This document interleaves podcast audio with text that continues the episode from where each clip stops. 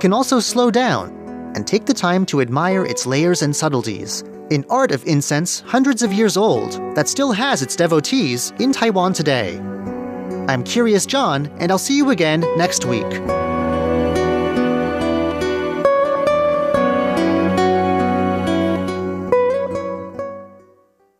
な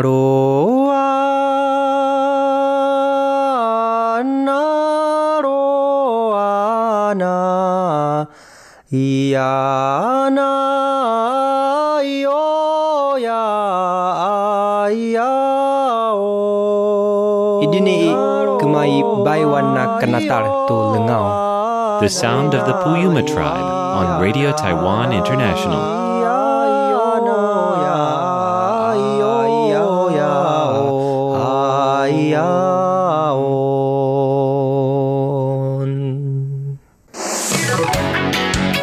Ladies and gentlemen, here's Shirley Lin with In the Spotlight. Welcome to In the Spotlight. I'm Shirley Lin. And yes, today my guest is Leslie Liu, who is a food blogger slash Instagrammer, food Instagrammer. Well, let's meet Leslie. Hi, Leslie. Hi, Shirley. Yes, but actually, you do have a regular job. Yes, I do. And you want to talk about that job? Yes. It's, so, mhm. besides running my Instagram account, um, I am a freelance marketing strategist. Um, so, I work for different brands on brand marketing. Okay, that sounds so professional. Like, so important, you know? yeah, I try to make it sounds more important. okay, is that what you studied though? I mean, you had you you got an, a GMBA from um, what is it now? NTU. right? And National Taiwan University. Right. Um, in what specifically? uh, it's just entrepreneurship and business innovation. Oh, so it's got a, it. Yeah, it's a master of business administration program. oh, that sounds exciting. Yeah, it was it was pretty fun. Is it kind of a new uh, field in at the university? Um, actually, they've done this program for 10 years already. Oh, really? Yeah, so it's quite new compared to other programs, but Yeah, yeah. it's, you know, it's been there. Oh, all right. Yeah. Okay. Well, um, let's start from the beginning. You were saying that you were actually born in the states. right. So I was born in the States. I was born in San Jose. Um, my family and I, we moved to Taiwan. My parents are from Taiwan, so we moved back to Taiwan when I was about two years old.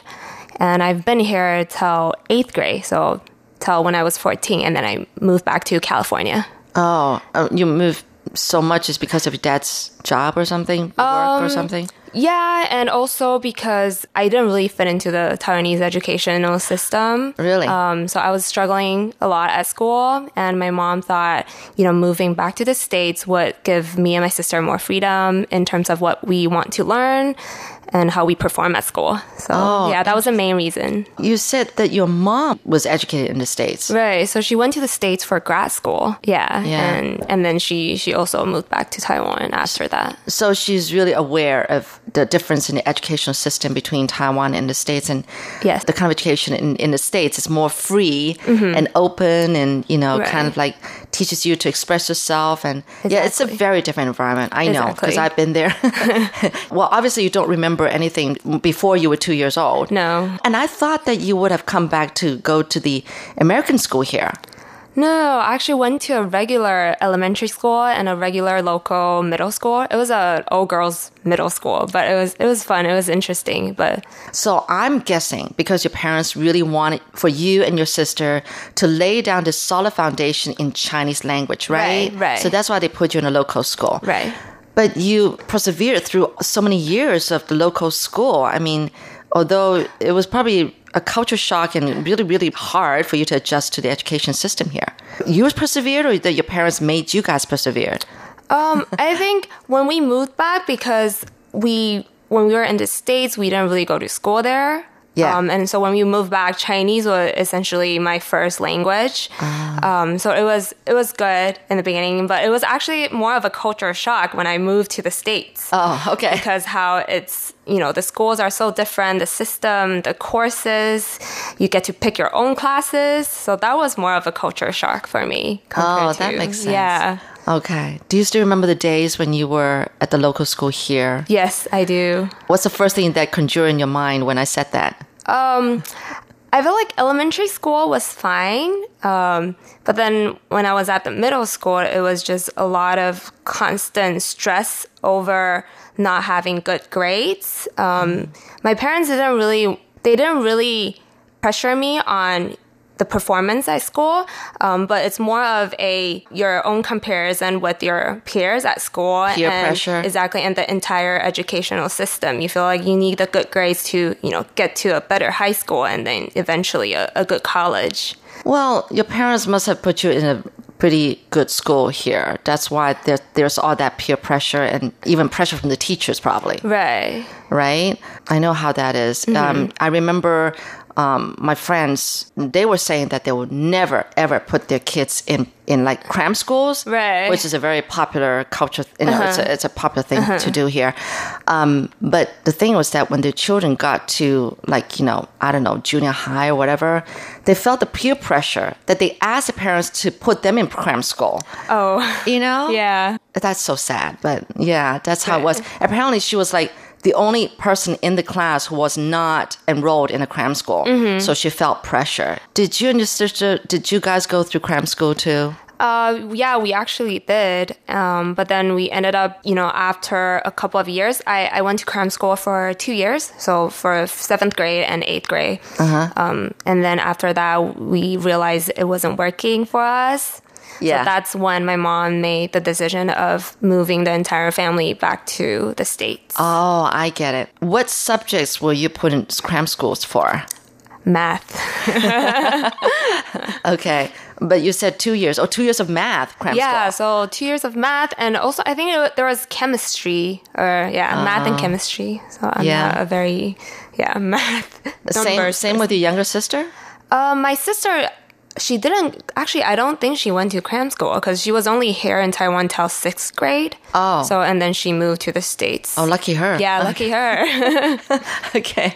You went through the culture shock when you went back to the States. Right. But how was it then um, compared to the years that you spent here in Taiwan in school?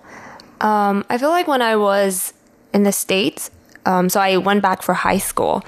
And in the beginning, there was definitely a little struggling uh, at first. But then I began to realize that how much freedom I was given Yeah. from the schools in the States, especially they really encourage you to try different things. They encourage you to join different clubs. Um, they value outside, you know, extracurricular activities, you know, as much as they value your schoolwork.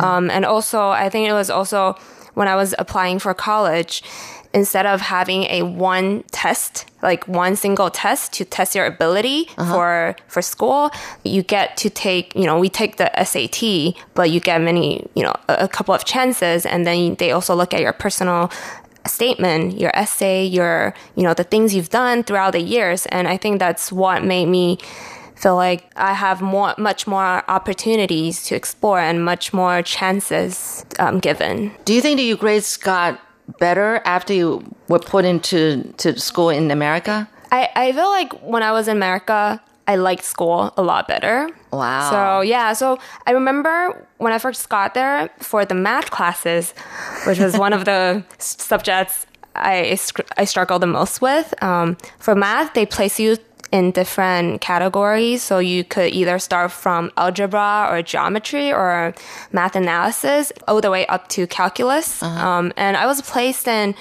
algebra first and then geometry. And for those classes, we've already done everything in Taiwan already. So I oh. learned everything. So that was a head, I had a head start. That made me feel good for the first time. Well, that you have to thank Taiwan's education Exactly. system for that. Yeah, I was very thankful at that point. I was like, wow, okay, thank God my teacher already told me everything about this. And mm-hmm. so I was doing great at first, but obviously math was still my weakest subject. So when I got to like calculus, it, it kind of went downhill from there. But still, I feel more encouraged to, Yeah.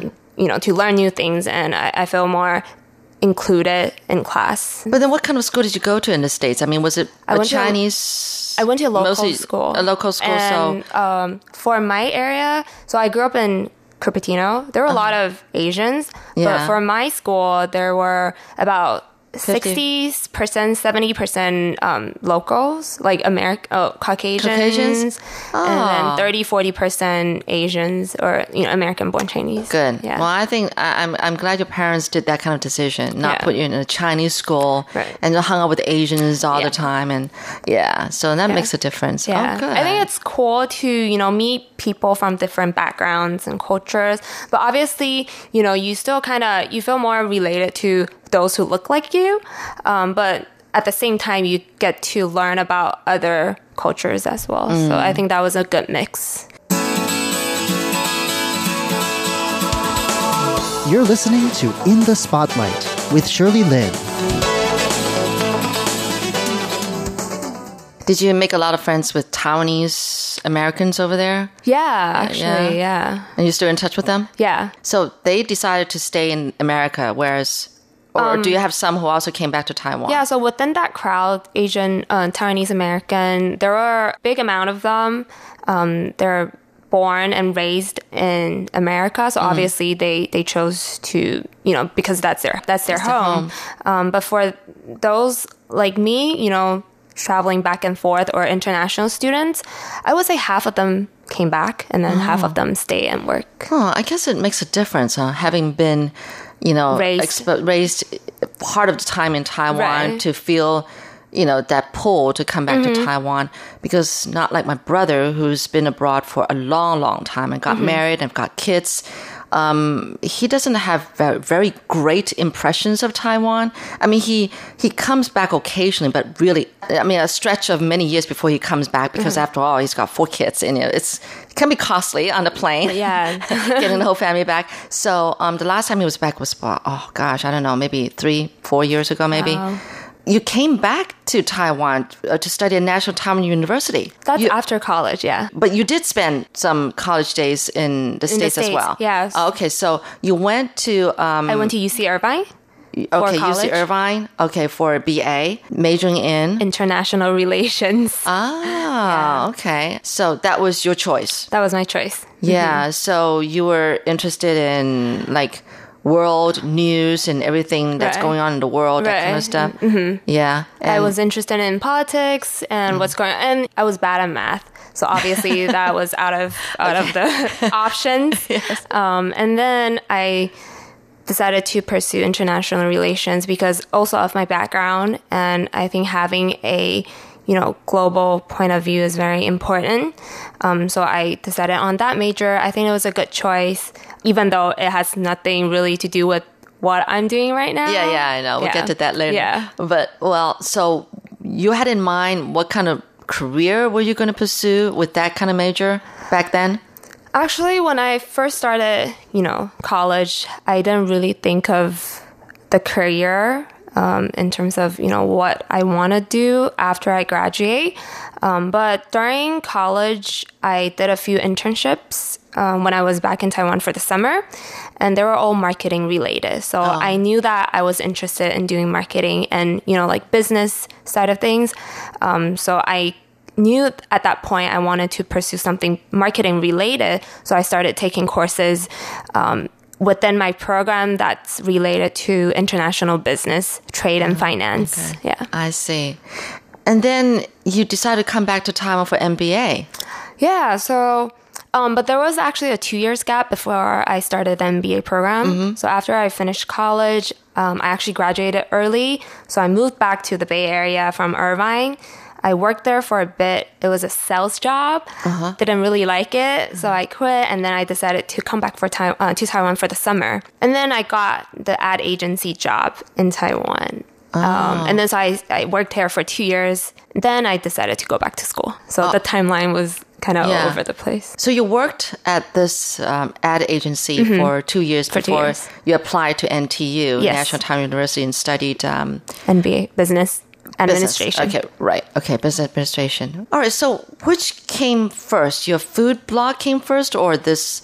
Um, what was this? This um, marketing, brand, branding kind of job- Strategist. stra- Oh. yeah, strategy you got here. The food blog came first. The food Oh. blog I started 2014 after I graduated. So you have this love for food, or what was it? It was um, the reason why I started the food blog was kind of now that I think of it, it's kind of silly. But so after I graduated, I graduated half a year early, so I had nothing to do. All my friends were at school. I was looking for a job, but it wasn't really the time when companies were hiring. It was in December 2013. Right. Um, so I was bored at home and I really wanted a job in marketing. But with my major, it was kind of hard for me to you know, get that initial callback for interviews. Um, so I thought, you know, I needed something, I needed a project to do that I can show my marketing ability, Oh, which. I actually didn't really know what marketing abilities I had back then. So that's why I wanted to start a project. And I thought, you know, having my own blog seemed like a very good idea. Next week, we will continue with the talk about this blog that Leslie Liu started. For In the Spotlight, I'm Shirley Lin.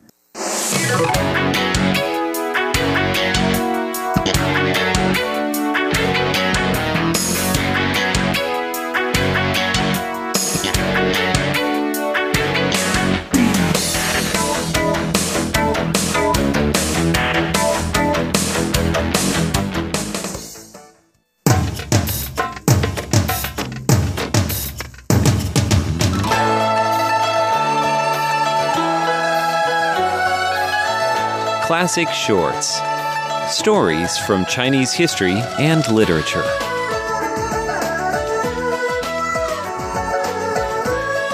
Hello and welcome to Classic Shorts. I'm Natalie So. The plum blossom is Taiwan's national flower.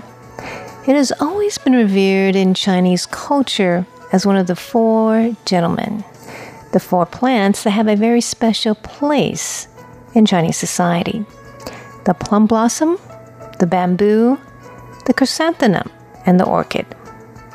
One of the reasons Chinese culture has held the plum blossom in such honor is that plum trees bloom in the winter. They are one of the few trees whose blossoms can be enjoyed in a barren winter landscape, enduring the harshness of winter snow and storms, and reminding people that a beautiful spring is to come. It has been called a friend of winter and it symbolizes the virtue of endurance, the ability to stay strong and resilient amidst life's challenges. A Chinese saying says that the fragrance of plum blossoms comes from the bitterness and coldness. That is often seen as a metaphor for our lives. Today, let me read you a few Chinese poems written in honor of Taiwan's national flower.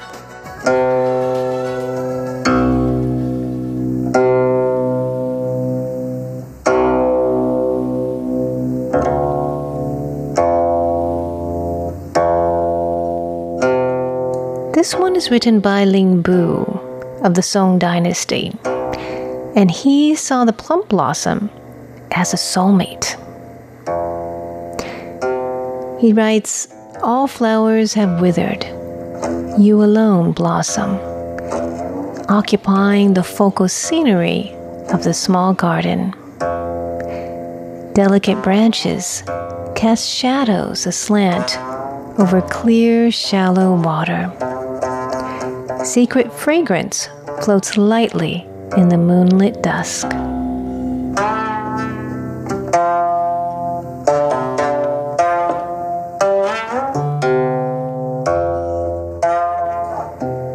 Another Song Dynasty poet named Lu You is also known about his poems about the plum blossom. A well known one is called Ode to Plum Blossom. He says, I used to ride a horse to visit western Chengdu, intoxicated with the sweet smell of plum blossom. Fragrance continued for 20 li, from Qingyang Palace to Huanhua Brook. He loved the plum blossom so much, he wanted to be united with it. How can I transform my body into millions, each enjoying the blossom by a plum tree?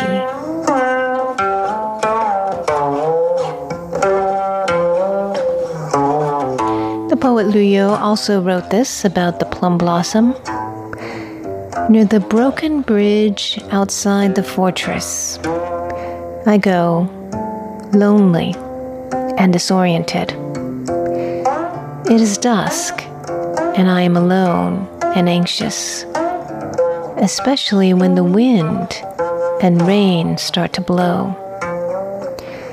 I do not mean to fight for springtime.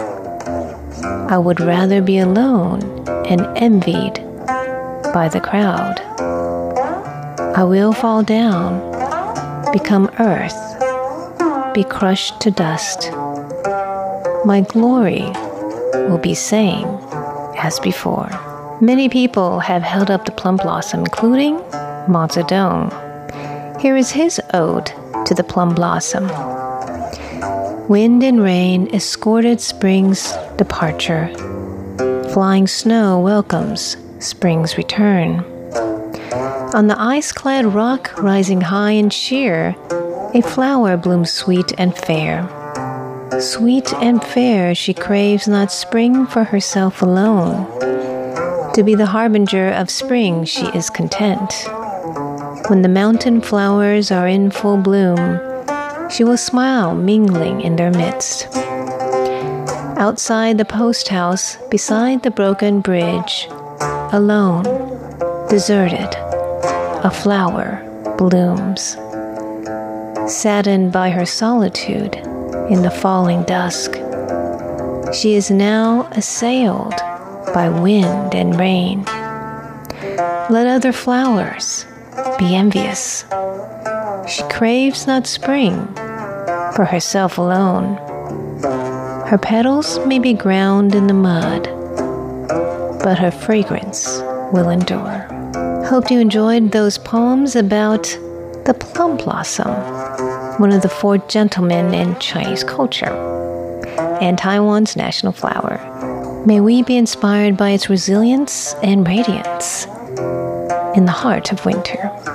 Thanks for tuning in the Classic Shorts. I'm Natalie So.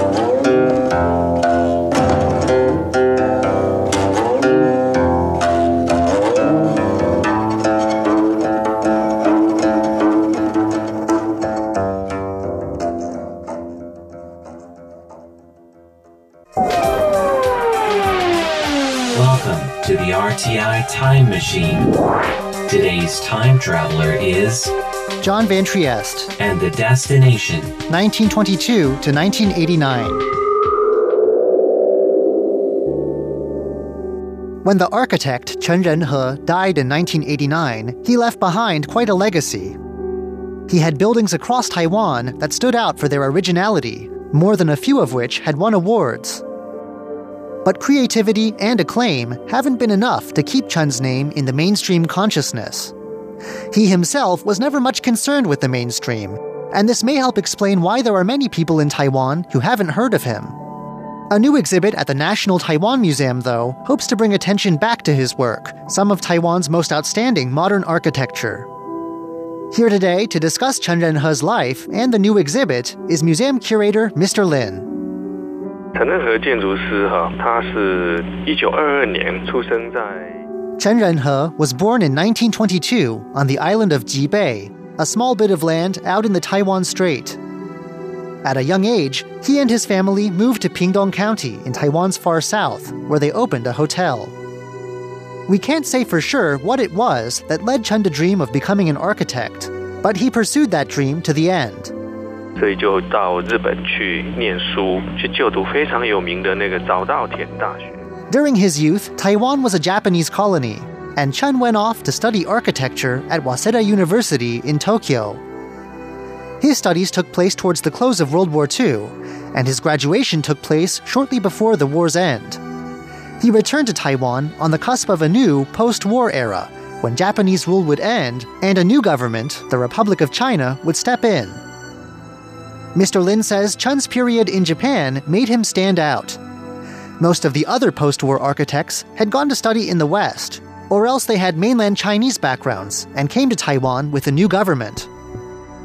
He also stood out for another reason. Though he'd taken on the influence of some Japanese instructors, through his life he remained a tough architect to classify.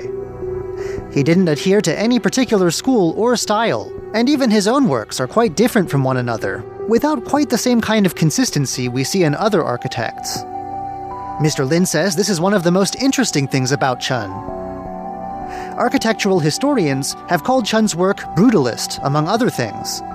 But Mr. Lin says while terms like these have some truth to them, they don't do a very good job of summing up his work.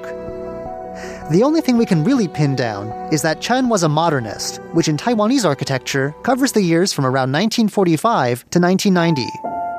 当然，它要有一个非常强的对于这个空间、对于材料。 Mr. Lin says that Chun was not afraid of a good challenge. He had an exceptional head for planning spaces and for calculation, and this freed him from having to rely on building technicians for guidance. He knew what could be done, and he set about testing it out. He also knew how to make the most of simple materials and limited budgets. Mr. Lin says he had a particular fondness for reinforced concrete, which freed modernists like him from the limits of traditional materials such as brick and wood. Chen Renhe opened his architect's office in 1951. Already in 1954, he had built his first acclaimed work, a piece that made his name overnight. This was the Kaohsiung Buddhist Hall in southern Taiwan. There are two things that make this reinforced concrete structure stand out. First, it's modeled on a Christian church, with a large space for a congregation and a feature rather like a bell tower on top. Second, in some of its features, it favors Indian elements over traditional Chinese ones. Mr. Lin says Chen had gone back to his days in Japan, looking to a famous Japanese architect who favored skipping over Chinese Buddhism and getting back to architecture at Buddhism's source in India. Many of Chen's most famous works are clustered in the 1960s. One of these is a church he helped finish. This was a Catholic church built in 1960 down in his home county of Pingdong. It had a sharply slanted roof, so sharp that from some angles it looks like a giant ramp. The main designer of this building was a German architect. Taiwanese churches back then liked hiring foreign designers to come up with the big concept, leaving the small details and construction for local architects.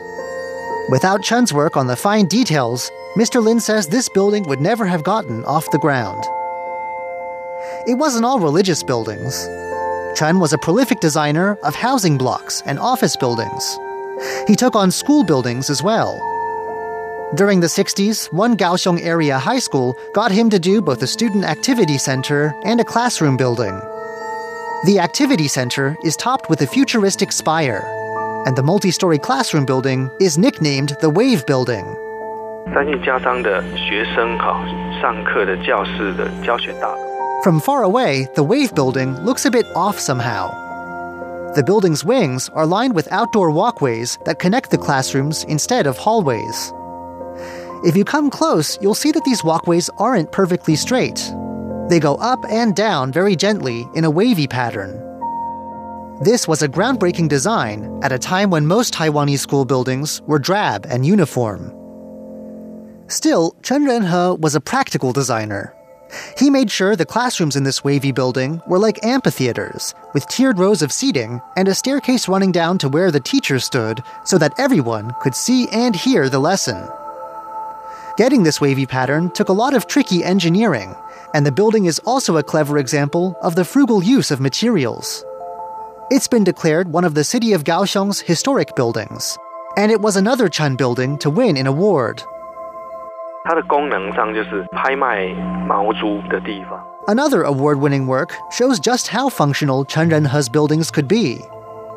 This 1975 work was a pig auction house, the sort of building you might not associate with an acclaimed architect. Here, Mr. Lin says, Chen's chief breakthrough was figuring out a way to get the pigs to parade in front of buyers in an orderly manner. He devised a circular pen surrounded by more than 30 chutes these chutes gradually narrowed, allowing just one pig at a time to get through at the end.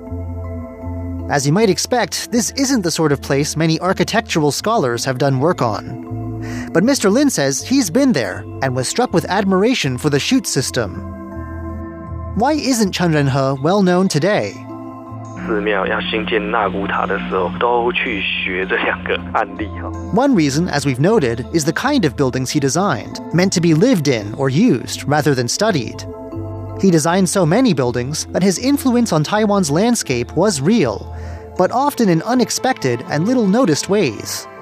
For example, Mr. Lin says, two of his designs for Buddhist cemetery structures were copied by others for decades afterward. But again, this is functional architecture, and few scholars have noticed it. Another strike against him was the fact that he spent most of his life in the South, moving in southern circles and working largely in southern Taiwan. He did have some buildings elsewhere, but mostly they were away from the limelight that architecture scholars usually put on Taipei and the North. Mr. Lin says, though, that Chen cared little about others' views of his work. The exhibit hopes to take Chen's work on its own terms. It hopes to portray Chen as a brave, forward thinking architect who worked hard to put his own ideals out into the world. Mr. Lin says the name chosen for this exhibit, The Intrepid Enlightener, is deliberate. But what can a museum display to show an architect's bravery? One answer is building plans. Since 2006, the museum has been gathering plans for important post war buildings in Taiwan and digitizing them. Originally, there had been no plans of Chen Renhe's buildings. But then, an opportunity came for staff from the museum to meet with Chen Sun.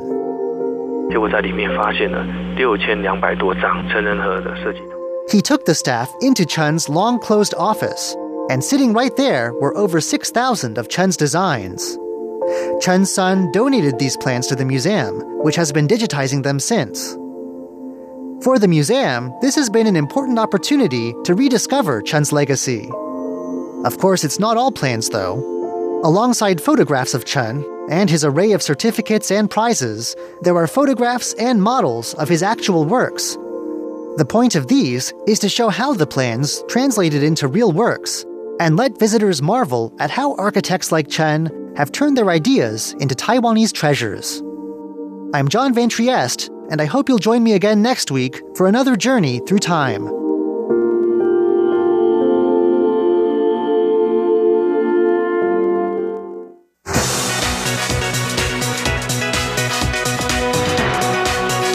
Brazil and Taiwan actually achieved a very high level of commerce, $5 billion in 2015, and uh, the prospects are very good uh, for the future. Uh, our daughter, she goes to a local school and she likes to bring uh, Brazilian food. So it's a way you promote our, our food.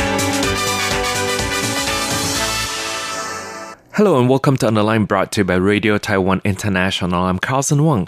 Mr. Fabio Franco, the Director of Commercial Office of Brazil to Taipei, said the commercial relations between Taiwan and Brazil have been growing, citing the fact that the bilateral trade was valued at $5 billion in 2015 and the trade underwent a slight recession in 2018, reaching 4 billion US dollars, but Mr. Fabio Franco said the prospects are good for the future and the trade volume is getting back on the track.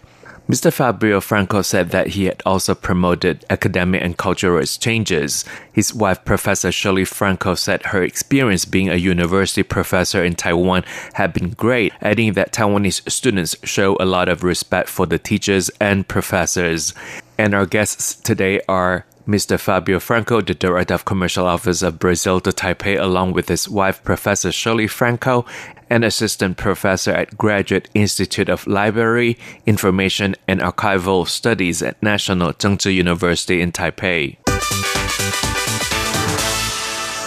Now, Mr. Fabio Franco, since you're leaving Taiwan, looking back on all the years that you've been in Taiwan, what do you think are the greatest achievements you have made during your tenure in Taiwan? Well, you know that uh, the name of our office is the Commercial Office of Brazil to Taipei. So this is like the pillar of our uh, of our job here is to promote the, the commerce between Brazil and Taiwan. So Brazil and Taiwan actually achieved a very high level of commerce, $5 billion in 2015. And although we did have uh, some kind of uh, economic crisis in Brazil, this lowered.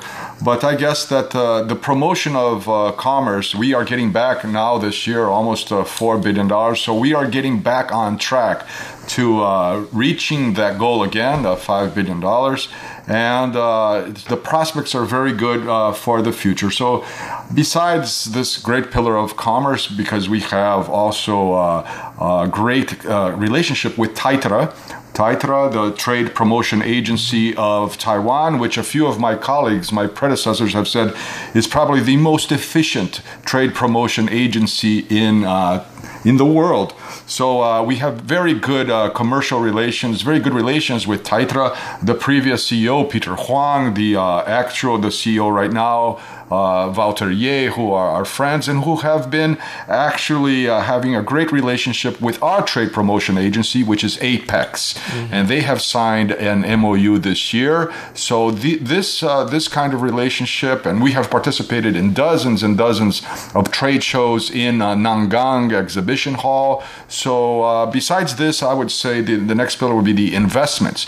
The investments in Taiwan, uh, the, Taiwan towards Brazil have reached almost $5 billion stock. We have some great investment partners like uh, Foxconn has invested almost $2 billion in Brazil. New Kinpo Group uh, is reaching $1 billion in Brazil with five factories. Also, ADATA is another great partner. We invested almost a 100 million. And so we have this prospect of uh, reaching even greater investments. So I guess uh, this is our major thrust here in Taiwan, the commercial relationship and the investment relationship. And these are getting back on track, increasing, and I think we have left here great prospects for the future. I guess uh, in terms of the work at the office, this is one of the greatest things we have done. Mm-hmm. But one other great thing that I think that you have done is the promotion of athletic exchanges. In the year 2017, Brazil organized the largest athletic team to Taiwan to take part in the Taipei Summer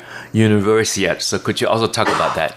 Oh yes, uh, Carlson. This was a great, uh, great uh, period for us because, and, and great period for Taiwan. I think Taiwan really put put itself in the international stage was uh, besides the Olympics the greatest, the biggest uh, uh, Olympic, uh, I mean, uh, sports events in the world. I think it was more than thirteen thousand mm mm-hmm. athletes, and from Brazil we we reached almost uh, three hundred people here, almost two hundred athletes that came, and we set up the Brazil House.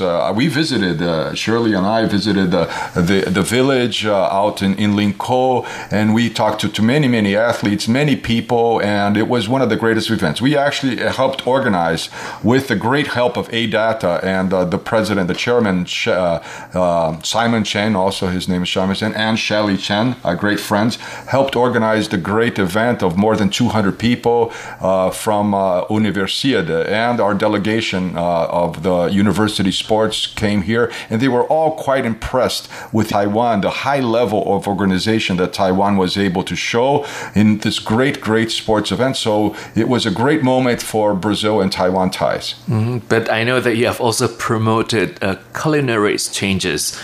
Can you talk about that? Well, I think I would let my wife, because if I if I if I could, my wife Shirley here, she's the uh, professor, and besides that, she is a great cook, and I, I would let her speak a little bit about uh, the different types of activities we have promoted from uh, Brazil culinary. Well, I think in terms of a feature, um, our culinary, it's uh, you have uh, many types of uh, traditional dishes because Brazil it's very big. So you have like moqueca, cheese bread, uh, you have a picadinho, feijoada, many traditional dishes. But I think like uh, our food, it's like. Um, the main characteristic is because you bake for everything, almost everything, no, everything. And also it's a social food like uh, we in Brazil we like to uh, share our food and you like to have like uh, meals together like invite people to uh, bring people at your home so I think it's the main uh, characteristic. And um, we try to promote um, uh, in uh, our food in uh, many events. We have like a Welcome to Taipei International Club in 2016, where I organized with uh, some uh, Fabio helped me, and also two Brazilians, Miss Gisele and also Miss Monica.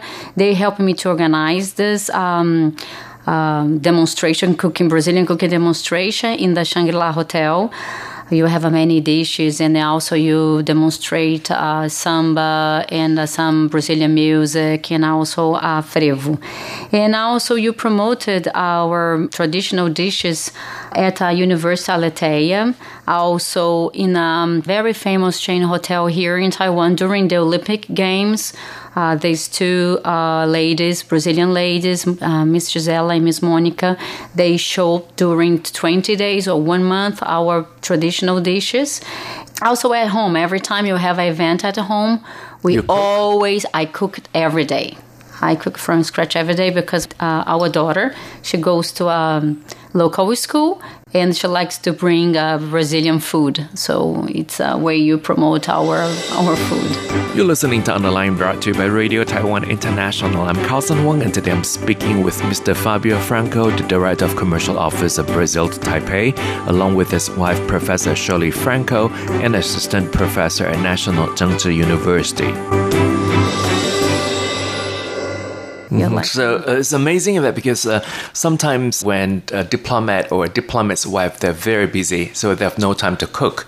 And yes. it's just amazing that you know how to cook. yeah, but I think almost all, you know, Brazilian woman, it's something like a traditional in our country to that passed from our grandmothers to our mothers and uh, so on that we we have this pleasure to cook to, mm-hmm. you know like our food is something very important in our culture mm-hmm.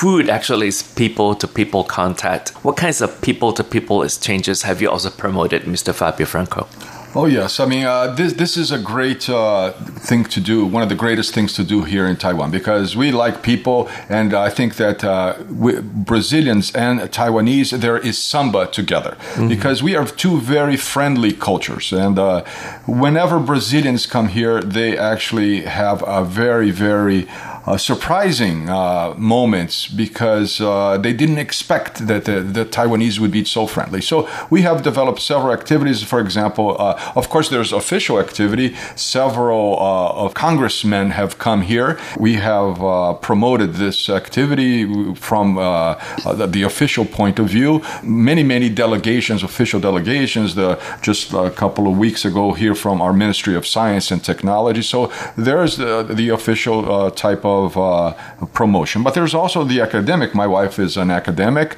and uh, we, we have had academic delegations. We have had students here. We always try to get the students together uh, in, in our house, especially. We, we try to promote the, this uh, kind of uh, student activities. And like you said, the sporting activities and many businessmen. And so there are many types of activities that we have promoted throughout these years that try to get Brazilians and Taiwanese together. Uh, cultural. Even uh, uh, my wife was able to uh, bring, for example, a great singer from Brazil. Her name is Ellen Oleria. Here that she was came here, and so we promoted a little bit of this Brazilian culture. Another time we opened our cultural corner inside of the commercial office of Brazil, in which a very famous group called Sururu na Roda came, and we you know have a, had a big uh, cocktail party with uh, over 150 people to promote this kind of culture culture. We have not uh, had a, a, lot of culture activities, but whenever we do, uh, people are very receptive here. Mm-hmm. This is the most important thing. The Taiwanese are eager to learn about Brazil and vice versa. So whenever we do get together, it's a very special occasion. Yes, but for Professor Shirley Franco, because you get to meet the Taiwanese students face to face, maybe not every day, but quite often. And how do you compare Taiwanese students and Brazilian students? It, this question is a little bit tough to answer because I, I you know, my answer will be based as my a foreign perspective. So uh, it's uh, like a privilege to be a professor here and to have a contact And, um, because Taiwan, the way you treat professors at general, you treat us as a god. This mm-hmm. is fantastic you know, like I was just such a respect and with a, such, it's uh, it's um, unbelievable. It's almost unbelievable, and um, I think it like the difference is because you you treat us in this way, like uh, you know, with with this respect, and also uh, because you are very good in technology in the semiconductors, and I'm every time in my first class, I used to tell my Taiwanese students, I know that among of you uh, for sure, we will born the next uh, Sergey Brin, Larry Page, or Steve Jobs, or Terry Gou, or Simon uh-huh. Shen from New Kinpo. So when you get there, please do not forget about me because I know you'll be very famous.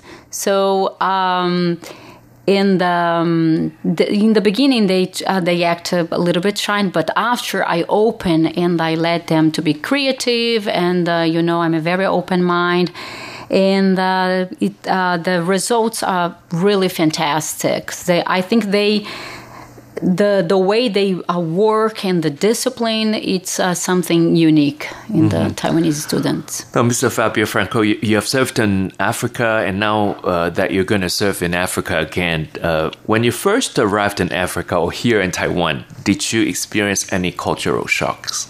Well, you know, uh, I'm a professional diplomat, and uh, professional diplomats are supposed to know something about uh, the where, where they're going. And I confess that even though I already knew something theoretical uh, about Taiwan, it's always a shock when we come here. And I had, I did have a shock, but a very positive shock. I mean, we do not understand, and I think all Brazilians that come here have this type of shock because we have an idea of Taiwan. But when you are here, when you have really first contact with the people, when you realize how organized everything is, how friendly the people are, and what high technology, what the capacity of uh, that that the Taiwanese have achieved, it's something incredible. I mean, we have talked to like some senators, like Senator Ana Amélia, who came here.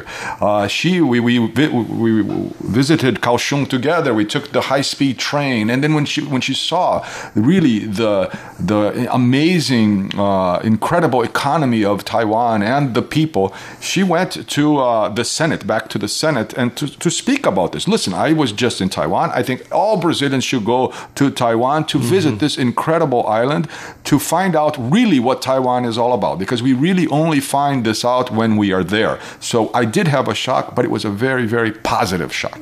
And that was the first part of our interview with the Director of Commercial Office of Brazil to Taipei, Mr. Fabio Franco, along with his wife, Professor Shirley Franco, an assistant professor at National Chengchi University. And that's it for this week's online brought to you by Radio Taiwan International. I'm Carlson Wong. Thank you for listening. I'll see you next week. Bye.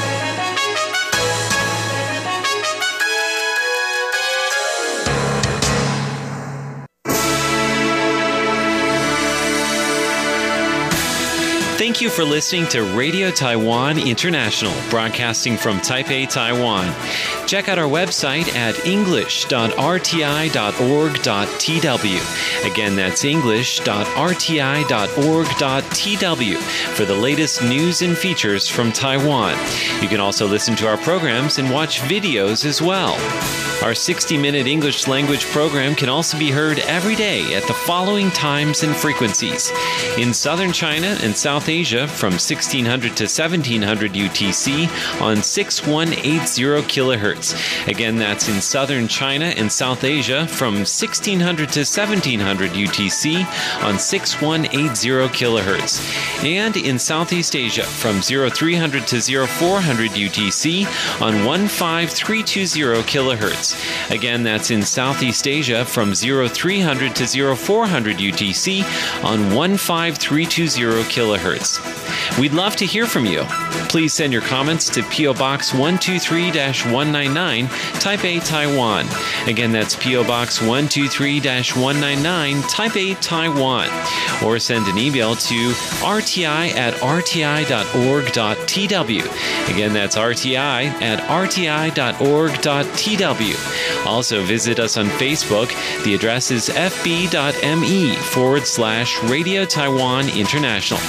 Once again, on Facebook, we're located at fb.me forward slash Radio Taiwan International for videos, photos, and news of interest from Taiwan. Thank you once again for listening to Radio Taiwan International.